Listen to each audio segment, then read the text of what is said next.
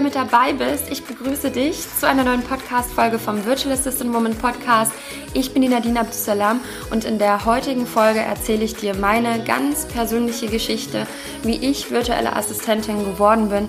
Und ja, in dieser Folge geht es wirklich auch sehr tief in die Erlebnisse, die ich hatte, in ähm, ja, Einsamkeit, sich alleine fühlen, meinen Unfall, den ich hatte, wie ich nach Dahab gekommen bin, wie ich meinen Mann kennengelernt habe. Ja, deshalb viel Spaß mit der Folge.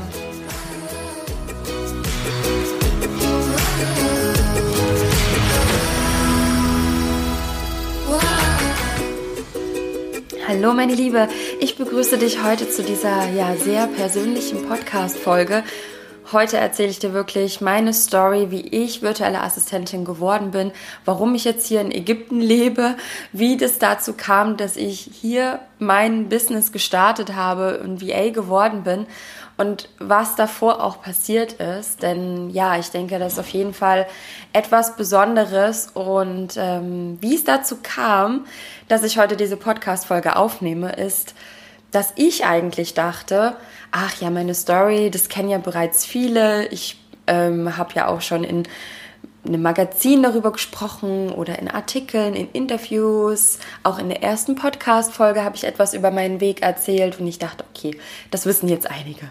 Und dann haben mir aber einige dann doch erzählt ähm, oder mich gefragt, ach, wieso lebst denn du eigentlich in Ägypten? Und ich dachte, hä, das ist doch eigentlich, habe ich das doch schon so oft erzählt, aber ich glaube, man ja, man kann das gar nicht oft genug erzählen. Und das ist auch so mein Tipp an dich. Deine Einzigartigkeit, deine Story, dein Warum, deine Erfahrungen, deine, dein Weg, wie du etwas gemacht hast, das finden Menschen einfach spannend. Deshalb äh, erzähl sowas, wenn du etwas Besonderes erlebt hast in deinem Leben, so oft wie möglich, weil du kannst einfach dadurch Menschen inspirieren. Und das ist einfach auch so mein Hintergrund, warum ich das erzähle, ist, dass ich einfach inspirieren will mit meiner Geschichte.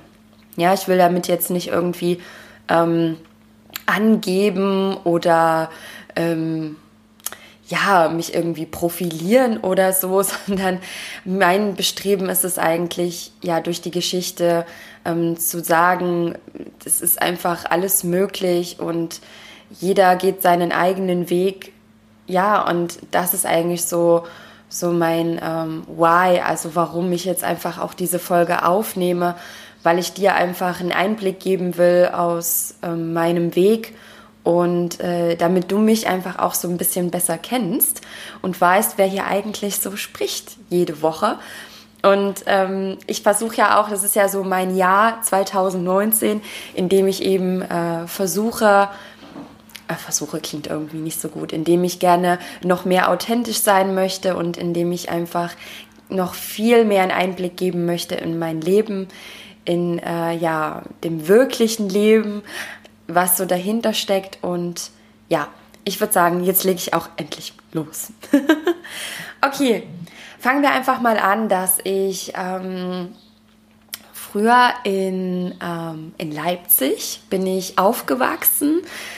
Ja, ich denke, Leipzig müsste dir eigentlich etwas sagen. Ist ja so eine äh, ja, kleinere Stadt im Osten von Deutschland und äh, für mich auch meine absolute Lieblingsstadt. Es gibt noch andere schöne Städte in Deutschland, aber Leipzig, da schlägt einfach mein Herz nach wie vor höher, auch wenn ich jetzt mittlerweile über zwei Jahre nicht mehr in Deutschland war. Ähm, ja, dass mir aber diesen Sommer doch sehr stark vornehme, auch wieder dort zu sein. Ich vermisse diese Stadt, ich vermisse meine Familie zu sehen, ich vermisse meine Freunde. Natürlich kamen die mich auch in der letzten Zeit auch mal besuchen, aber ähm, das ist einfach auch was anderes, mal wieder in der Heimat zu sein und auch im Sommer ist es einfach so schön. Es ist einfach alles grün, dass ich etwas vermisse, weil hier in Ägypten ist halt doch mehr Wüstenlandschaft. Klar, hier gibt es auch Oasen, hier gibt es Palmen, hier gibt es auch etwas Grün, aber das ist natürlich nicht vergleichbar zu so einem Wald oder einer grünen Wiese und das fehlt mir einfach so sehr. das klingt für dich vielleicht jetzt etwas lustig, ja, weil du das vielleicht hast, aber ähm, ja, mir fehlt es einfach und ja, ich bin eben dort aufgewachsen und habe ganz klassisch, sage ich mal, studiert. Also klassisch studiert, ja, das klingt vielleicht jetzt auch allgemein, aber ich habe eben klassisch BWL studiert. Das ist vielleicht dann doch etwas klassischer. Und ähm, ja, habe vorher ähm, ganz normal Abitur gemacht und äh, mich dann eben entschieden zu studieren, beziehungsweise haben mich meine Eltern etwas dazu äh, gepusht. Davor habe ich Eventmanagement noch gelernt an einer Privatschule und äh, ich wollte eigentlich niemals studieren. Dann war ich aber irgendwie auf ein paar Partys und habe gedacht, okay, das Studentenleben sieht ja ganz cool aus. Aus diesem Grund habe ich mich entschieden zu studieren. Ähm, vielleicht auch etwas witzig. Ja, ich war eben in einem Faschingsverein, bevor ich angefangen habe zu studieren und dachte, okay, die Leute sind ja doch ganz cool drauf, weil ich vorher eben so ein Bild hatte von Studenten, was eben eher negativ geprägt war. Ja, also habe ich dann ähm, mein Studium begonnen und habe ja ganz klassisch eben Wirtschaftswissenschaften studiert, war ich habe das studiert, weil es eben viele andere gemacht haben, weil ich nicht so richtig wusste, was ich sonst studieren sollte und mich auch damit gar nicht so befasst habe, sondern ich bin eher so ein bisschen diesem gesellschaftlichen Denken hinterhergelaufen. Mit BWL kann ich einfach überall was anfangen, kann ich in unterschiedlichen Unternehmen arbeiten. Ich war aber immer schon so ein bisschen verloren. Auch schon in der Schule habe ich gemerkt, dass viele irgendwie immer wussten, was sie werden wollen. Und ich war irgendwie so diejenige, die nie wusste, was ich machen will. Und ich habe mich da schon echt verloren gefühlt, weil ich irgendwie das Gefühl hatte, jeder weiß, was er will, nur irgendwie ich nicht. Und dieses Gefühl hat sich auch durch mein Studium gezogen, dass viele dann auch schon wussten, ach, ich will mal in das Unternehmen und ich will dort arbeiten und ich will mich in diese Richtung spezialisieren. Und ich war so echt voll irgendwie auch da wieder verloren und wusste nicht, was ich machen soll. Und ich habe dann nebenbei in Startups gearbeitet, ich habe nebenbei Promotion-Jobs gehabt, ich habe für Chanel zum Beispiel über drei Jahre gearbeitet, habe dann eben so Beratung gemacht mit den neuesten Produkten. Ich habe also wirklich ein wahnsinniges Sortiment an Chanel-Produkten gehabt. Ich glaube, ich habe in Deutschland, ich habe jetzt immer noch so eine, ähm, wie, wie heißt das? na, wie so ein, eine Lagerbox, genau, Lagerbox heißt das, wo noch ein paar meiner privaten Sachen drin sind. Und da sind, glaube ich, auch immer noch so ein paar Chanel-Produkte. Vielleicht verschenke ich die mal. Ähm, schreib mir gerne, wenn du ein paar haben möchtest. Genau. Und ähm, ja, ich habe halt echt viele Unternehmen irgendwie kennengelernt, also vor allen Dingen so kleine Start-ups. Ich habe in einem IT-Unternehmen gearbeitet eine ganze Weile als Werkstudentin, dort auch im äh, Marketing und im Vertrieb auch etwas mit aufgebaut, den ganzen Bereich und es war immer super spannend. Dann habe ich daneben gearbeitet im Projekt, nein, im Produktmanagement. Das war ein, äh, ja, ein Start-up-Unternehmen dann, ähm, ach, ich habe in so vielen Unternehmen reingeschaut, dass mir jetzt wahrscheinlich gar nicht alles gleich anfällt, einfällt. Ich habe auf der Leipziger Messe gearbeitet, im Eventmanagement und dort eben auch viel kennengelernt. Aber ich war nie irgendwie an einem Punkt, dass ich gesagt hätte, oh, hier kann ich mir vorstellen, jetzt, sage ich mal so, sesshaft zu werden in dem Unternehmen und irgendwie länger zu bleiben. Und ja, das war irgendwie für mich auch schon so ein Zeichen, dass ich dachte, irgendwie bin ich ganz schön sprunghaft und habe das bei mir eher negativ betrachtet, weil für den Lebenslauf ist es natürlich besser, wenn ich einfach mal länger in einem, an, in einem Unternehmen bleibe. Aber ich hatte nie das, diesen Bedarf, hier will ich jetzt länger bleiben. Im Gegenteil, ich hatte einige Unternehmen, also da muss ich echt sagen, ich will das jetzt auch nicht so ganz detailliert hier erzählen, aber es gab Unternehmen, wo ich dachte, Gott, ich kann mir nie vorstellen, dass ich hier, oh nee, hier kann ich mir nie vorstellen zu bleiben und an diesem Ort, das ist einfach so schrecklich für mich und das war nicht unbedingt die Mitarbeiter oder die Arbeit, es war einfach dieses jeden Tag ins selbe Büro gehen, jeden Tag ja doch irgendwie dieselben Menschen um mich rum zu haben und teilweise die Gespräche auch, das hat mich alles genervt und ich wusste aber überhaupt keine Alternative. Also das, ich wusste auch nicht, was soll ich denn sonst machen. Es gibt ja nur diesen einen Weg, also muss ich diesen Weg ja irgendwie einschlagen. und mich damit arrangieren. Und ich hoffte einfach, dass ich irgendwann mal das finde, womit ich irgendwie zufrieden bin. Ja, und irgendwie ähm, habe ich dann halt noch weiter studiert, wollte dann auch ins Ausland gehen, habe äh, meine erste Backpacking-Reise gemacht. Das war dann in Asien, das war vor circa fünf Jahren. Und es hat mich total geflasht. Da bin ich durch Asien gereist, durch drei Länder. Ähm, das war Vietnam, Kambodscha, Thailand. Das war der Wahnsinn für mich, nur mit einem Rucksack unterwegs. Und ich dachte, wow, ich hätte dafür immer bleiben können zu diesem Zeitpunkt. Und habe mir gedacht, kann ich vielleicht irgendwie was machen hier? Kann ich vielleicht online arbeiten? Kann ich vielleicht, was kann ich denn machen, damit ich irgendwie im Ausland, vom Ausland her aus arbeiten kann? Aber irgendwie habe ich nicht so richtig was gefunden. Dann bin ich sehr klassisch für digitale Nomaden über Conny Bisalski gestolpert. Das ist so die erste digitale Nomadin, die als Reisebloggerin gestartet hat, damit erfolgreich wurde. Und ich war so begeistert, dass sie von überall auf der Welt aus arbeitet, so viel reist, so viel sieht und habe ihren Weg auch so verfolgt und habe gemerkt, oh, das sind Parallelen. Sie kam nämlich auch nicht so richtig klar in diesem klassischen Büro, ähm, jeden Tag irgendwie am selben Ort zu sein. Sie kam nicht so mit ihren Arbeitskollegen zurecht und war eben auch nicht so, war eben eher so dieser Traveler. Und dann habe ich gedacht, okay, dann werde ich Reisebloggerin. Und dann habe ich mich befasst, hab, ähm, damals gab es so ein Blogcamp von ihr und ähm, noch jemanden. Ich komme gerade nicht auf Sebastian. Sebastian. Ach, ich komme gerade nicht auf den Namen, aber der hat auch so einen Reiseblog, auch einen ganz bekannten. Oh, mir fällt gerade der Name nicht ein, aber es ist auch nicht so wichtig. Jedenfalls ähm, habe ich dann das Blogcamp von denen gekauft und habe dann eben geschaut, wie, man, wie WordPress funktioniert, weil ich dachte, okay, ich brauche ja irgendwie einen Blog, ich brauche eine Webseite und wie funktioniert das alles? Und ich habe mich neben meinem Studium, das war dann schon mein Masterstudium, ich habe angefangen dann noch ein Master in Energie- und Ressourcenwirtschaft zu studieren. Totale Fail-Entscheidung. Damals dachte ich aber, okay, ich muss ja irgendwie noch einen Master dranhängen. Ansonsten äh, verdiene ich zu wenig und ähm, nur mit einem Bachelor. Bachelor hat ja jeder. Das war irgendwie so mein Gedanke damals. Und ja, da wusste ich auch nicht so richtig, was ich studieren soll und habe dann gedacht, okay, Energiemanagement, das ist irgendwie ganz spannend, erneuerbare Energien. Ich fand es auch spannend, aber ich habe nicht so richtig hundertprozentig gefühlt, dass das zu mir passt. Und es war auch so, es fühlte sich dann auch schon im Studium so eher wie eine Quälerei an in viele Prüfungen. Aber es war so ein Für und Wider. Ich habe gedacht, ich müsste das machen und habe mich da reingefühlt und habe das auch fast durchgezogen.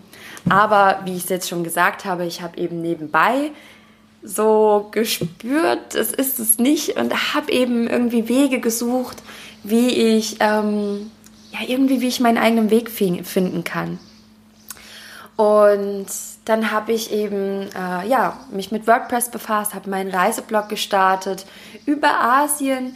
Der hieß damals Womasia, Frauen erobern Asien. Und habe da angefangen, habe dann aber immer mehr gelesen. Es war auch dann schon ein Zeitpunkt, wo es echt viele Reiseblogger gab, weil sie eben auch so auf diesen Zug aufspringen wollten. Und dann habe ich eben gelesen, okay, das wird schon eine ganze Weile dauern, bis ich mit so einem Reiseblog vielleicht, vielleicht mal Geld verdienen kann. Und ich dachte, oh, wow, das wird ja eine Reise werden. Und dann habe ich angefangen, Blogartikel zu schreiben, habe dann aber irgendwann gemerkt, wow, das bin ich wirklich so die Blogartikel-Schreiberin, die jede Woche einen neuen Blogartikel veröffentlichen kann. Das hat mir dann so ein bisschen Stress gemacht und äh, aber nichtsdestotrotz ich wusste damals, egal welchen Weg ich gehe, mein späteres Ich wird mir dafür danken. Und es war wirklich so, dass dieser Gedanke hat mich dazu geführt, dass ich mich stundenlang hingesetzt habe und WordPress beigebracht habe. Als ich angefangen habe, Webseiten zu gestalten, das war auch eine meiner ersten damals, ich habe dann noch viele weitere gestaltet, dass ich angefangen habe, mich mit Themes zu beschäftigen, mit äh, SEO-Grundlagen, ähm, ja, wie man eben SEO-optimierte Blogbeiträge schreibt. Ich habe angefangen, mich mit Themen zu beschäftigen, wie man äh, von unterwegs aus arbeiten kann. Und ja, das war für mich so spannend. Und ich habe damit auch irgendwie lange Zeit eben gar kein Geld verdient, sondern ich habe mir einfach nach und nach Wissen beigebracht und mir viele Themen einfach angeeignet. Und das war damals für mich, das war für mich so ein, ein Gefühl von Leidenschaft. Ich bin plötzlich einfach mal dem nachgegangen, was ich wirklich gut fand. Und ich kann dir sagen, es gab so viele Menschen in meinem Umkreis, die A, nicht verstanden haben, was ich da mache, B, das überhaupt nicht gut fanden, C, überhaupt nicht daran geglaubt haben, dass ich mal mit irgendwas, was ich da mache, Geld verdienen werde, D, die ähm, mich teilweise angeschaut haben, als wäre ich ein Alien und wo sind wir jetzt schon? E, ähm, die gar nicht verstanden konnten, warum ich dafür mein Studium vernachlässigt habe. Und es war für mich damals sehr schwierig, weil ich überhaupt keine Menschen um mich herum hatte, die mich verstanden haben, die irgendwie auch so ticken wie ich. Und es war, ich habe mich da wieder sehr alleine gefühlt mit, mit all dem, was ich machen will. Jedenfalls habe ich natürlich wieder einen Weg gesucht, wie ich ins Ausland komme, weil ich dachte, wenn ich irgendwo weitermachen muss mit meinem Reiseblog, dann ja eigentlich wieder in Asien. Also bin ich, ähm, habe ich mich für ein Auslandssemester beworben auf Bali, habe kurze Zeit später die Bestätigung bekommen und habe ein Auslandssemester während meines Masterstudiums gemacht auf Bali. Das war dann äh, 2015. Äh, Ende 2015, also ab ähm, September ging das los, genau. Und es war für mich eine wahnsinnig tolle Zeit. Ich habe dort so eine tolle Erfahrung gemacht, so viele tolle Menschen kennengelernt, eine so tolle Zeit gehabt. Bali, das war unglaublich schön zu dieser Zeit. Äh, also es ist immer noch schön, aber heute hat sich vieles auch schon verändert. Ähm, wenn ich da heute wäre, wäre ich bestimmt sehr überrascht, positiv wie negativ vielleicht. Und ja, das war für mich einfach wieder toll, dort zu sein und auch ähm, damals gab es dann schon einige Reiseblogger, die dort gelebt haben und ich dachte, ja, das will ich auch. Und äh, so, und dann hatte ich aber schon immer, das, schon immer mehr das Gefühl, okay, ich weiß nicht, ob ich das mit dem Reiseblog, ob ich damit so Geld verdienen werde. Aber ich dachte zu diesem Zeitpunkt, das geht einfach nur damit Geld zu verdienen. Also entweder irgendwie Webdesigner oder Reiseblogger oder ähm, ITler, das sind so diejenigen, die irgendwie online Geld verdienen können. Aber sonst wusste ich nicht, was es wirklich noch gibt. Jedenfalls ähm, habe ich aber gedacht, okay, du machst jetzt erstmal weiter, findest schon irgendwie deinen Weg. Und dann kam es aber dazu, dass ich, ähm, ja, ich bin dann noch weitergereist in, ähm, in andere Länder, als mein Auslandssemester fertig war. Ich war so ein bisschen lost zu diesem Zeitpunkt, weil ich irgendwie nicht so richtig wusste, wie mein Leben weitergeht. Ich habe mich echt verloren gefühlt, ich habe mich einsam gefühlt. Ich war dann auf einer Insel, die heißt Langkawi, das war in Malaysia. Da war ich nur noch von Menschen umgeben, die, die mich nicht kannten. Ähm, es war irgendwie auch spannend und schön, aber irgendwie war es auch, mh, mm, ich wusste nicht so richtig, wie mein Leben weitergeht. Und das war für mich echt so ein, so ein neuer Lebensabschnitt auch. Also sehr spannend, aber auch irgendwie, ja, sehr, ja, ich weiß nicht, wie ich das Gefühl noch ausdrücken soll, aber es war für mich echt ein ganz, ganz neues Gefühl. Und ähm, ich bin dann mit, dem, mit ein paar Leuten unterwegs gewesen. Wir haben so die Insel erkundigt und es war auch sehr spannend. Ich glaube übrigens, Langkawi ist mittlerweile auch neuer digitaler Nomaden-Hotspot. Also da zieht es jetzt einige hin. Es ist eine sehr, sehr, sehr schöne Insel, muss ich sagen. Unglaublich schöne Natur. Und ich wollte auch im Norden ähm, einen Paragliding-Flug machen. Und ich war also mit ein paar Leuten unterwegs mit dem Roller und ich kann dir nicht mehr sagen, wie es passiert ist, warum es passiert ist, aber ich hatte dort einen Unfall und bin mit diesem Roller gestürzt, bin ähm, gefallen, kann mich an diesen Unfall nicht erinnern. Ich kann nur noch sagen, dass ich dann im Krankenhaus aufgewacht bin oder unterwegs. Also es war wie so ein Zustand, ich kann mich noch ganz leise erinnern, dass ich auf irgendeinem Truck oder irgendeinem Auto hinten lag oder so. Ne? Aber ich war nicht ansprechbar. Ich, mir wurde danach erzählt, dass ich häufiger wurde mir was erzählt, aber ich habe es immer wieder vergessen.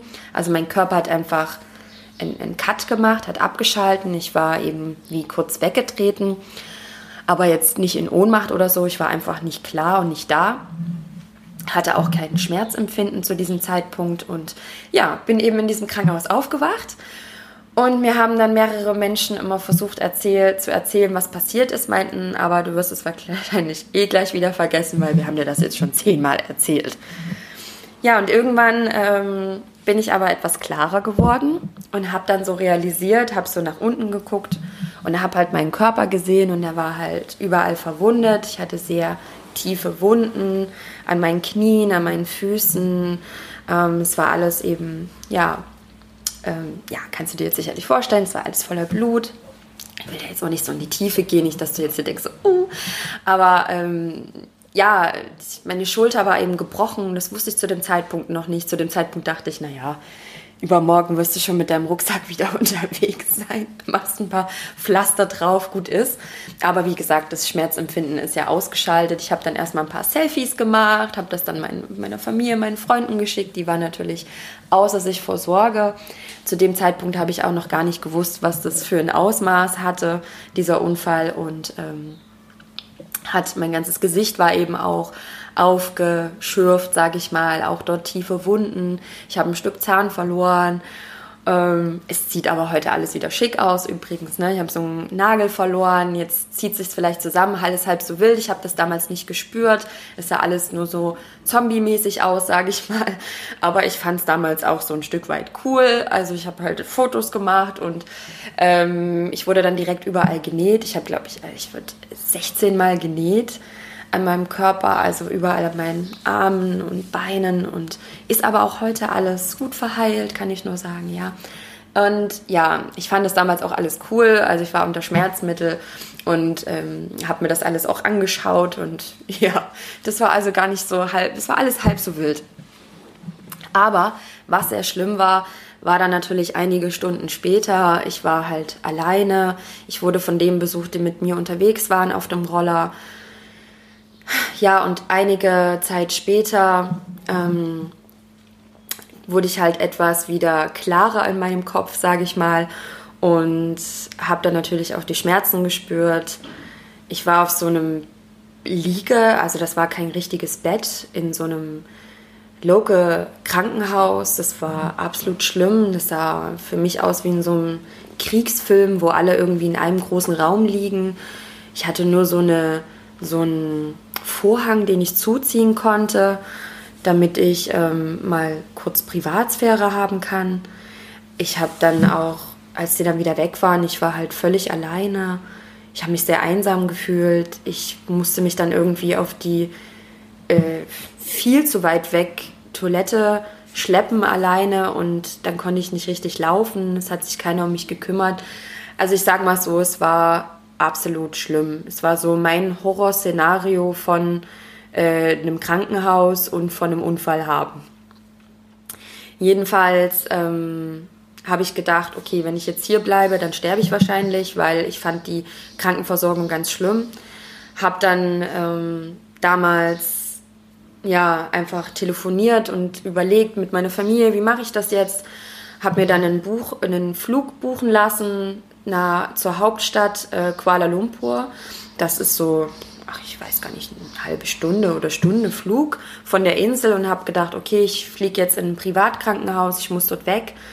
Ich muss ordentlich versorgt werden. Meine Wunden, das wurde alles nur, ich weiß gar nicht, ob das alles gut gereinigt wurde, aber ich lag da da immer noch mit meinen zerrissenen Klamotten und also der, das Horrorszenario wirklich.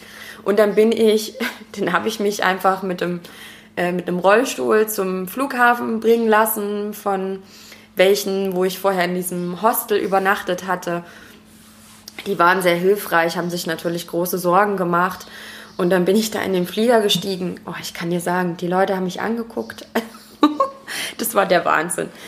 Ja, aber ich sah ja auch wirklich schlimm aus. Ne? Und dann bin ich in diesem Krankenhaus angekommen und dann haben die Ärzte mich dort ähm, ja, empfangen und haben gesagt, oh Gott, was haben die denn in dem Krankenhaus mit dir gemacht?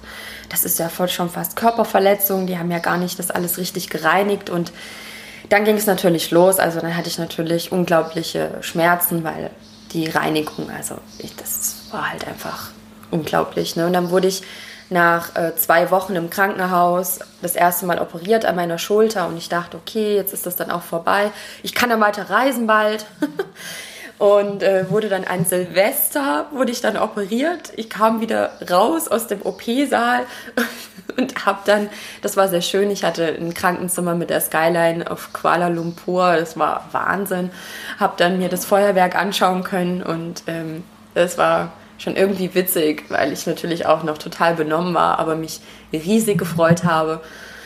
Ja, und dann ähm, bin ich zurück, aber auch nach Deutschland geflogen, weil ich dachte, okay, ich will jetzt einfach nur bei meiner Familie, bei meinen Freunden sein und dachte, ist, dieser Horror ist jetzt vorbei. Und ja, bin dann aber, habe dann gesehen, dass die Wunde nicht gut aussah, bin dann ins Krankenhaus, nicht ins Krankenhaus, doch bin ins Krankenhaus, habe es untersuchen lassen und dort hat man festgestellt, dass ich eben eine, ähm, wahrscheinlich eine Infektion habe. Das ist ja so ja schon etwas sehr Schlimmes, was nach einer OP passieren kann. Vielleicht habe ich das durch, den, durch die Strapazen bekommen von dem Flug. Das war vielleicht nicht so gut für mich oder wer weiß. Ja, ja und dann wurde ich noch fünf weitere Male operiert und meine Werte waren zwischendurch sehr schlecht. Ich dachte zwischendurch, dass ich das nicht überleben werde. Mir wurde eben gesagt, dass meine Blutwerte momentan sehr ähm, schlecht sind, es so aussieht wie bei den Krebskranken im Endstadium und dass sie mich jetzt auch in Quarantäne setzen müssen. Ich hatte damals, ähm, also in Deutschland dann ein Zweibettzimmer. Die zweite Person musste dann raus aus dem Zimmer, damit ich keine anderen Bakterien bekomme und ich war plötzlich wie benommen, weil ich mich nicht so schlecht gefühlt habe. Und auch die Krankenschwestern sahen mich an und haben gemeint, du siehst eigentlich nicht aus nicht so schlimm aus, wie sie es jetzt gesagt haben. Aber ich saß dann eben ein, zwei Tage mindestens da und dachte, okay, vielleicht war es das jetzt. Und jede weitere OP dachte ich, okay, vielleicht werde ich es nicht überleben. Und ich wusste nicht, ob ich das Krankenhaus wieder verlassen werde. Ich war da mittlerweile über einen Monat im Krankenhaus und alle anderthalb Wochen hatte ich die nächste OP. Und das war natürlich für meinen Körper unglaublich schlimm, weil das eine OP ist alleine ist so aufwendig für den Körper. Zwei OPs sind aufwendig für den Körper, aber sechs Operationen in einem Zeitraum von zwei Monaten hatte ich das dann. Das war wirklich, das war unglaublich für mich. Und diese Zeit hat mich so vieles gelehrt. Ich nehme von dieser Zeit so viel mit. Ich kann nicht sagen, ich finde es toll, was mir passiert ist. Aber ich habe danach über so vieles nachdenken können. Ich hatte so viel Zeit in diesem Krankenhaus. Wenn, ich weiß nicht, ob du schon mal so ein Erlebnis hattest, ob du, es gibt so viele andere Menschen, die auch ähm, durch eine schlimme Zeit gehen. Und ich kann nur sagen, dass ich, ähm, jetzt bin ich gerade so ein bisschen sprachlos, weiß ich gar nicht, was ich jetzt an dieser Stelle sagen soll. Ähm, ja, ich kann einfach nur sagen, dass ähm, man so viel Zeit hat. Ja, eine Woche hat sich schon unglaublich lange an, für mich angefühlt. Die zwei Wochen, die ich zuerst im Krankenhaus war, das war so lang für mich. Ich wollte einfach nur raus aus diesem Krankenhaus. Und danach war ich ähm, ja in Deutschland, als sie mir gesagt haben, du musst zurück ins Krankenhaus. Ich war so, nein, bloß nicht, bloß nicht. Ich will da nicht hin. Aber ich musste halt zurück und ich hab mir, ich war so den Tränen nah. Ja, und dann war ich so lange im Krankenhaus und ja, es hat mich aber positiv, so krass positiv in meinem Leben beeinflusst, weil ich dort einfach wusste, auch wenn es mich jetzt nicht mehr gibt, die Welt dreht sich weiter. Aber wenn ich weiterleben kann, dann mache ich was aus meinem Leben, dann gehe ich meinen Träumen nach, dann mache ich das, was ich für richtig halte, dann gehe ich nicht nach irgendwelchen gesellschaftlichen Zwängen und ich hatte in der Zeit auch Besuche von Freunden, Bekannten und ich habe mitbekommen, natürlich war ich auch mal in Social Media unterwegs oder so, dass da so viele Menschen draußen waren, die sich aufregen über ihr Leben, die nicht zufrieden sind, die unglücklich sind. Und ich dachte mir, ja, aber ihr seid doch da draußen. Ihr könnt so vieles machen. Ja, für mich war es wirklich so die Welt drinnen im Krankenhaus und draußen die Welt. Und ich habe davon nichts mehr mitbekommen. Und ich dachte, macht doch was aus eurem Leben. Warum macht ihr das nicht einfach? Und ich dachte mir, okay, ich gehörte dazu bisher, aber ich will da nicht mehr dazugehören. Ich will nicht unzufrieden sein und mein Leben nicht verändern. Ich will mein Leben so gestalten, wie ich das gerne will. Und es ist völlig egal, was mir andere sagen. Ich will meinen eigenen Weg gehen. Und als ich raus war aus dem Krankenhaus, ich also ne, klar, ich bin wieder aus dem Krankenhaus rausgekommen. Ich kann ja noch genau ähm, genau nachempfinden. Dieser erste Tag, als ich raus bin aus diesem Krankenhaus. Ich habe so vor Freude geweint. Ich bin rausspaziert und ich konnte es gar nicht fassen dass ich plötzlich wieder im, draußen bin, im normalen Leben, dass ich, ich, ich das war ein, ein völlig krasses Gefühl für mich damals, als ich dort rausspaziert bin. Und als ich dann wieder draußen war, ich kam zuerst gar nicht zurecht mit, ähm, mit, dem, mit, dem, mit diesem Leben, ja. Es, ist, es hat sich alles so schnelllebig angefühlt die äh, manche Gespräche, ich saß manchmal da und dachte mir, boah Leute, ey, ich bin da fast gestorben im Krankenhaus und ihr erzählt mir von solchen, von solchen Lappalien, ja. Und da habe ich gedacht, nee, das kann ich nicht mehr ertragen. Ich brauche ein anderes Umfeld, ich muss was anderes machen. Und ich bin danach, ähm, ja, ich habe erstmal noch weiter studiert, weil ich erstmal nicht wusste, was soll ich jetzt mit meinem Leben weiter anfangen habe aber dann, wie gesagt, mich weiter befasst mit meiner Webseite, habe darum, ähm, habe das da erstellt und habe mich weiter mit Dingen befasst, die, mich, die mir wirklich Spaß machten. Und als ich mich dann etwas ausgeruht hatte, habe ich ja weiter nach Wegen gesucht, wie ich jetzt einen anderen Weg einschlagen kann. Habe für mich schon damals irgendwie gespürt, okay, ich weiß nicht, ob ich dieses Masterstudium beenden will. Haben mir aber wieder alle den Vogel gezeigt, wie, du willst dein Masterstudium nicht beenden, du hast nur noch drei Prüfungen und eine Masterarbeit, das geht ja gar nicht. Dann hast du ja nur einen Bachelor. Und ich dachte, ja, okay, mal schauen. Und ja, jedenfalls war es dann so, dass ich einen Aufruf gesehen habe das war dann schon ein Stück weit später. Also ich habe noch eine ganze Weile gebraucht, auch nach dem, ähm, als ich dann wieder raus war aus dem Krankenhaus, mich zu, wie sagt man so, akklimatisieren. Ich bin zur Physiotherapie zwei, dreimal die Woche gegangen und äh, meine Schulter, die konnte ich ja gar nicht bewegen. Ich konnte lange Zeit selber meine Haare nicht waschen. Ich hatte halt nur auch meine einen Arm, meine eine Hand zur Benutzung und ich war auch wieder eine Zeit lang, ich war so lange zu Hause auch alleine, ich war völlig auch wieder verloren und einsam. Es war für mich eine ganz, ganz schwierige Zeit auch damals. Ich dann mal wieder so ins, sage mal, Anführungsstrichen normale Leben zurückkam, ähm, das hat lange gebraucht für mich. Ja. Jedenfalls ähm, habe ich dann einen Aufruf gesehen, für ein Social Media Praktikum und ich dachte, okay, das ist irgendwie vielleicht mein Weg. Ich, ich habe ja eh schon so ein bisschen Erfahrung hier gesammelt. Das machst du jetzt einfach. Und das war in Dahab, in Ägypten.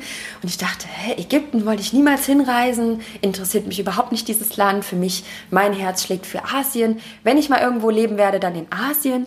Ähm, wer weiß, kann immer noch werden. Aber mein Weg hat mich dann zumindest nach Dahab gebracht. Und es war eben in einem neuen Coworking Space, den es dann, äh, der hier damals eröffnet hatte. Und das war dann schon ähm, ja, Ende 2016.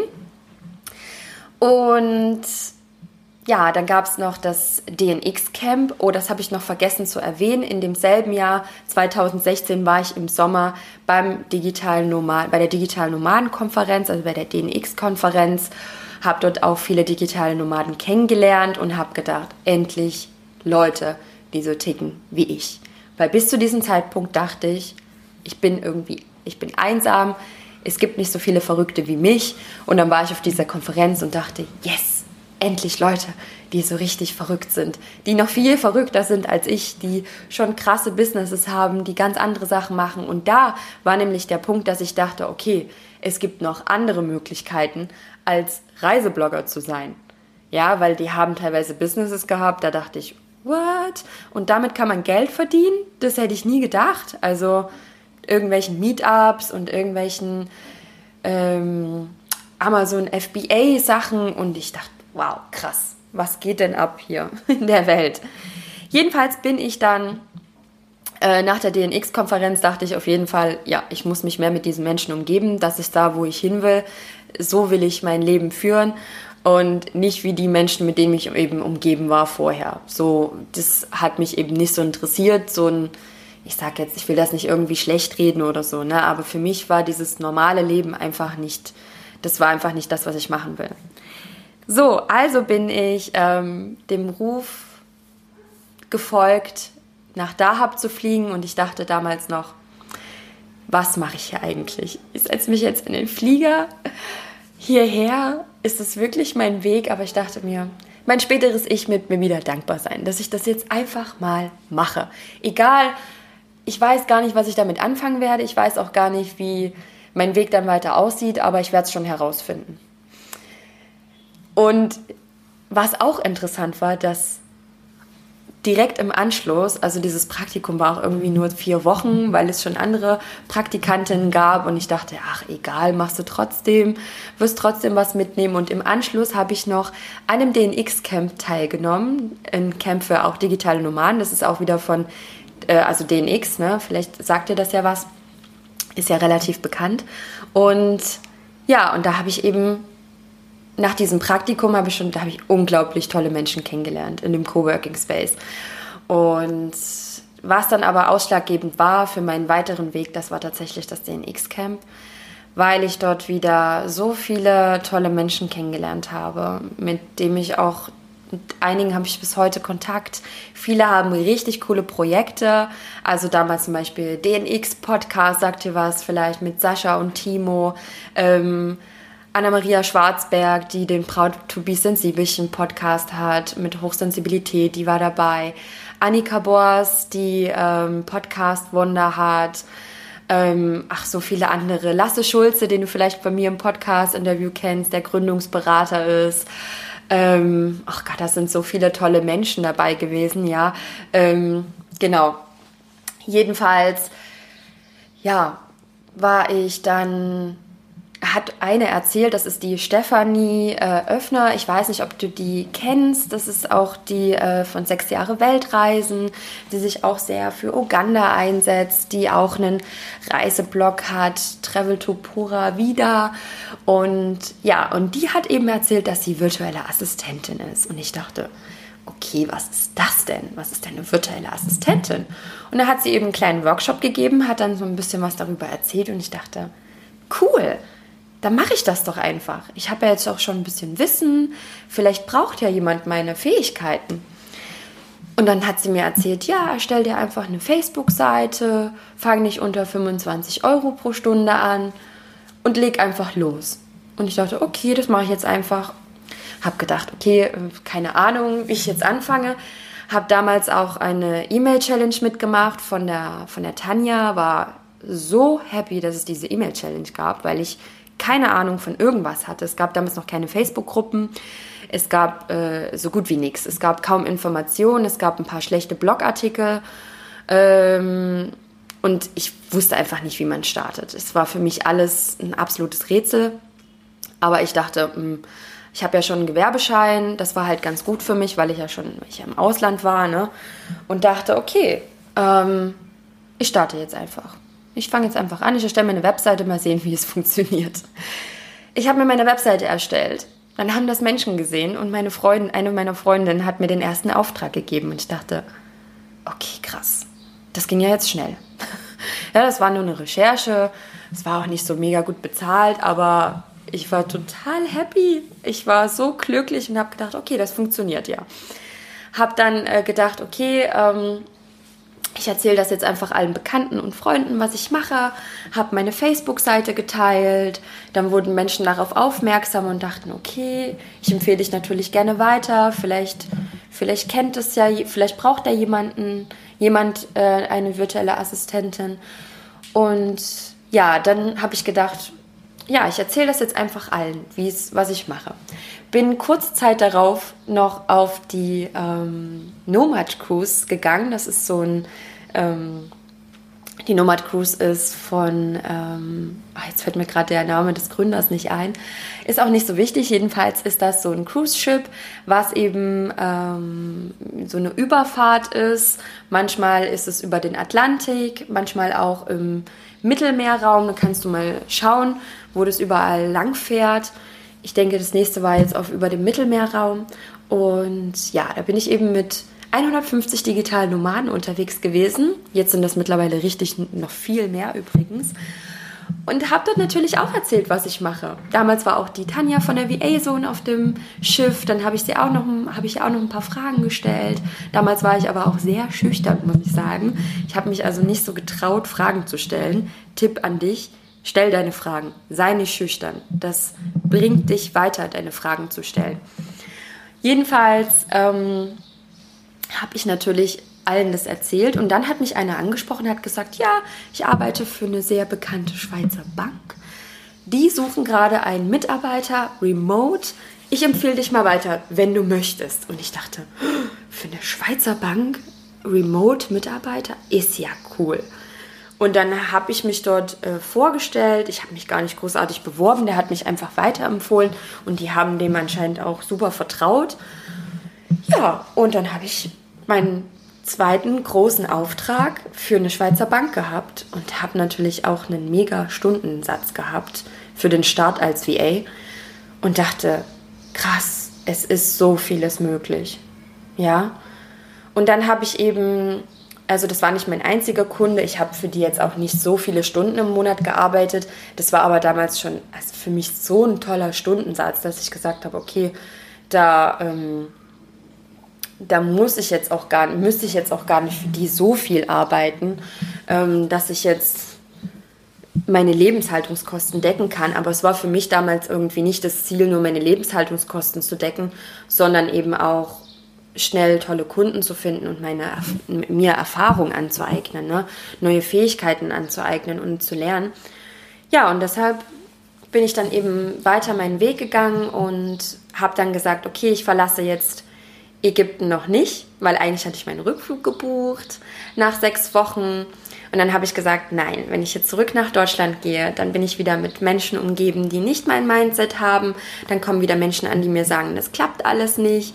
Dann ähm, gehe ich vielleicht nicht den Weg, weil ich dann auch in Deutschland vielleicht einen guten Job finde. Und davor hatte ich ehrlich gesagt ein bisschen Angst dass ich dann wieder so, wenn es dann nicht gleich irgendwie mit ganz vielen Kunden klappt, dass ich dann vielleicht so sage, okay, dann kann ich ja Promotion-Jobs machen oder mir einen Teilzeitjob suchen. Und ich wollte das aber nicht. Ich wollte aus meiner Komfortzone raus. Ich wollte mich schnell weiterentwickeln. Und das war für mich einfach eine ganz wichtige Entscheidung, dass ich sage, ich bleibe jetzt im Ausland und ich baue mir das im Ausland weiter auf. Und ich kann dir sagen, es war die richtige Entscheidung, denn so hatte ich keinen Plan B, irgendwo mir in da habenden Job zu suchen, ähm, weil das einfach sehr schlecht bezahlt wird, sondern ich habe gesagt, nein, ich arbeite weiter an meinen Fähigkeiten, ich arbeite an meinem Mindset, ich arbeite mit den Kunden zusammen und sammle dadurch viele Erfahrungen. Und ja, und so habe ich mir einfach Stück für Stück mein VA-Business aufgebaut, habe an meinem Außenauftritt gearbeitet, habe nach einigen Monaten meinen Stundensatz erhöht und ja, habe dann auch vielleicht mal noch so ein bisschen was Privates jetzt zum Abschluss, denn wir sind jetzt auch fast fertig eigentlich mit meiner Story. Ähm, habe dann ähm, meinen jetzigen Mann kennengelernt, der natürlich auch ausschlaggebend war, dass ich jetzt ähm, so lange auch nicht in Deutschland war, ähm, weil ich eben mit ihm zusammen sein möchte und ähm, wir ja, uns eigentlich schon am Anfang auch kennengelernt haben, als ich nach Dahab kam. Das hat dann aber einige Zeit gedauert, bis wir dann wirklich zusammenkamen. Und ähm, ja, ich habe dann irgendwann, also bei ihm war es schon von Anfang an irgendwie ganz stark die Gefühle. Bei mir hat sich das nicht sofort entwickelt, es hat ein bisschen gebraucht und dann hat es aber so plötzlich ähm, so ein kleiner Blitzschlag, sage ich mal, und dann habe ich gewusst, okay, das ist der Mann fürs Leben für mich. Und das habe ich vorher noch nie gespürt in meinem Leben. Und ja, er ist ja auch Ägypter und da habe ich vorher auch natürlich äh, ganz viele Vorurteile gehabt. Aber ja, ich kann nur sagen, das ist ähm, ja zum Teil ein nicht so gutes Denken, denn es gibt überall auf der Welt gute, tolle, wahnsinnig tolle Menschen und es gibt überall auf der Welt keine tollen und nicht gute Menschen. Ja, und Jedenfalls haben wir dann äh, auch geheiratet hier in Ägypten und ja, planen alles zusammen. Er unterstützt mich in meinem Business. Er findet ganz toll, was auch mit Virtual Assistant Woman entstanden ist. Virtual Assistant Woman habe ich ja vor circa einem Jahr, anderthalb Jahr mittlerweile gegründet und aus diesem ähm, aus dem Grund heraus, dass eben viele mich gefragt haben, ja, wie, wie wird man denn virtuelle Assistentin? Wie mache ich das denn? Und deshalb gibt es den Podcast, deshalb gibt es den Blog, deshalb gibt es mein Mentoring-Programm und auch ganz, ganz bald jetzt den Online-Kurs, weil ich einfach vielen Frauen unterstützen will auf ihrem Weg, äh, virtuelle Assistentin zu werden. Und ja, mein weiterer Weg, das habe ich auch schon in meiner Podcast-Folge äh, erzählt kurz, ist eben auch, dass ich ins Mindset gehe, Blockaden lösen möchte, um noch mehr einfach zu unterstützen weil es nicht nur die Skills sind, die ähm, einen weiterbringen, sondern auch das Mindset. Und das spüre ich einfach in meiner Arbeit mit tollen Frauen. Ja, das ist meine Geschichte. Ich kann nur sagen, es ist so unglaublich vieles möglich im Leben und alles hat seine Berechtigung, warum wir Erfahrungen in unserem Leben machen. Mein Unfall hat dazu geführt, dass ich heute mein Leben führe, nach meinen Maßstäben, nach meinen Träumen, nach meinen Wünschen. Ich lebe mittlerweile am Meer. Ich lebe ein zufriedenes Leben und ich bin so glücklich, virtuelle Assistentin geworden zu sein. Ich habe ja auch immer noch Kunden und arbeite immer noch als virtuelle Assistentin und jetzt eben auch als Mentorin mehr, in Zukunft eben auch als Coach im Mindset-Bereich und ich bin so, so happy darüber und das ist einfach ein toller Einstieg ins Online-Business, als virtuelle Assistentin zu arbeiten. So, das war meine Geschichte. Es war heute eine etwas längere Podcast-Folge von mir. Meine Solo-Folgen sind ja eigentlich nicht so lange. Ich hoffe, dass dich meine Geschichte inspiriert hat. Ich hoffe, dass dir meine Geschichte zeigt, dass so vieles möglich ist und dass du einfach ja, mich noch ein bisschen besser kennengelernt hast und mich einfach ja, noch vielleicht noch mehr hinter die Kulissen von Virtual Assistant Woman, wo ich ja auch einfach dahinter stehe, äh, blicken konntest. Und wenn du Fragen hast, dann schreib mir sehr gerne. Du kannst zum Beispiel einen Kommentar hinterlassen auf der Webseite. Es gibt ja zu jeder Podcast-Folge einen schönen Blogbeitrag.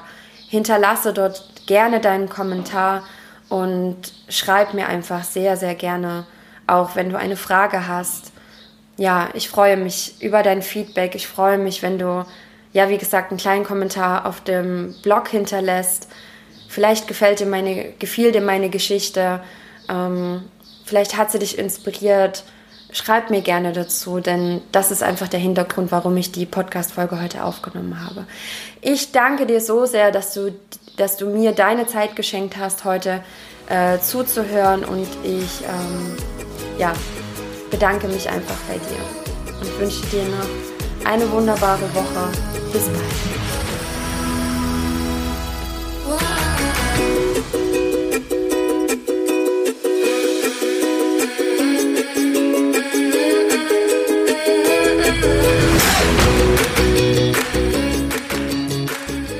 Ich hoffe, dir hat heute diese Podcast-Folge gefallen und sie konnte dich inspirieren und dir einfach ja ganz viel, vor allem auch positive Energie geben. Und ja, ich freue mich wie gesagt auf dein Feedback, auf einen kurzen Kommentar und ähm, danke dir einfach, dass du heute zugehört hast.